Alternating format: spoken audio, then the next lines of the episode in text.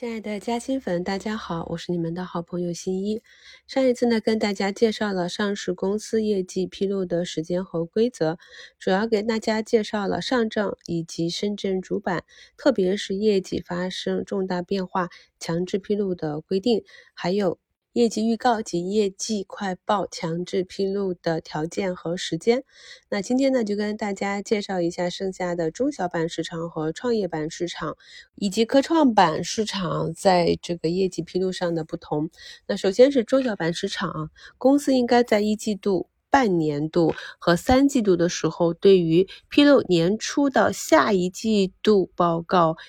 末的业绩预告，如果公司在一季度出现转盈为亏啊，净利润与上年同期上涨或者下降百分之五十，或者扭亏为盈的情况，应在不晚于三月三十一日前发布业绩预告。对于中小板市场的上市公司，披露是强制性的，全部上市公司全部要进行披露。对于年报披露，一季度未作规定。年报应该是在三到四月份进行披露，在二月底完成年报披露的业绩快报。年报披露在三月份之前的不进行业绩快报披露，半年报和季报不进行业绩快报强制性规定，只是鼓励。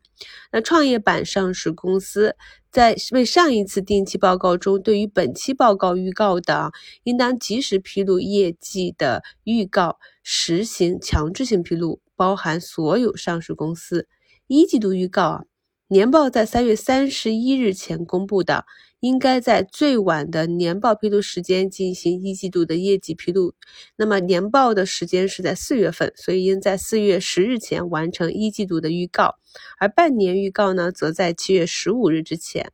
全部创业板公司都需要发布三季度业绩预告，且时间呢需要在十月十五日之前。全部创业板公司都需要在一月三十一日之前披露年报业绩预告。创业板的业绩快报也是如此啊。对于在三到四月份进行年报披露的，在二月底之前披露年度业绩快报；年度披露在三月份之前的，不进行业绩快报披露。半年报和季报不进行业绩快报强制性规定，只是鼓励。那这一点呢是跟中小板相同的。那最后来看一下科创板啊，那么科创板与沪市主板上市公司一样，公司呢预计年度经营业绩出现以下情况，应在会计年度结束之日起一个月内进行预告。那第一呢就是净利润为负。二是净利润与上年同期相比上升或者下降百分之五十以上。第三呢，就是实现扭亏为盈。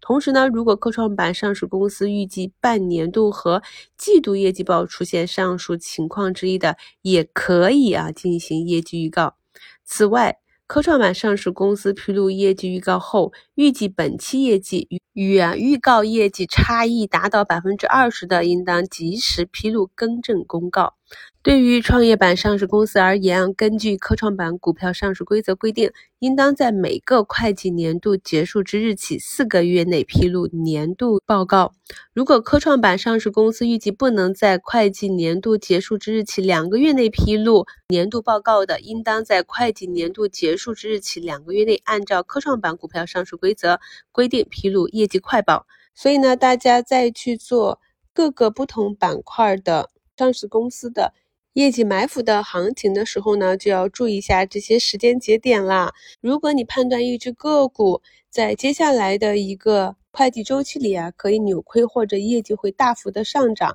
那么就要盯着这个时间节点。如果这个时间节点过去了，公司还没有发预告或者快报的话，那很有可能就不能够达成这个目标。那么市场上的埋伏资金可能就会选择卖出，此时呢，股价可能就会下跌。这些都是我们需要掌握的一些基本的信息。由于数据比较繁琐，所以相关的内容也给大家贴到节目的简介中，方便大家去进行记忆。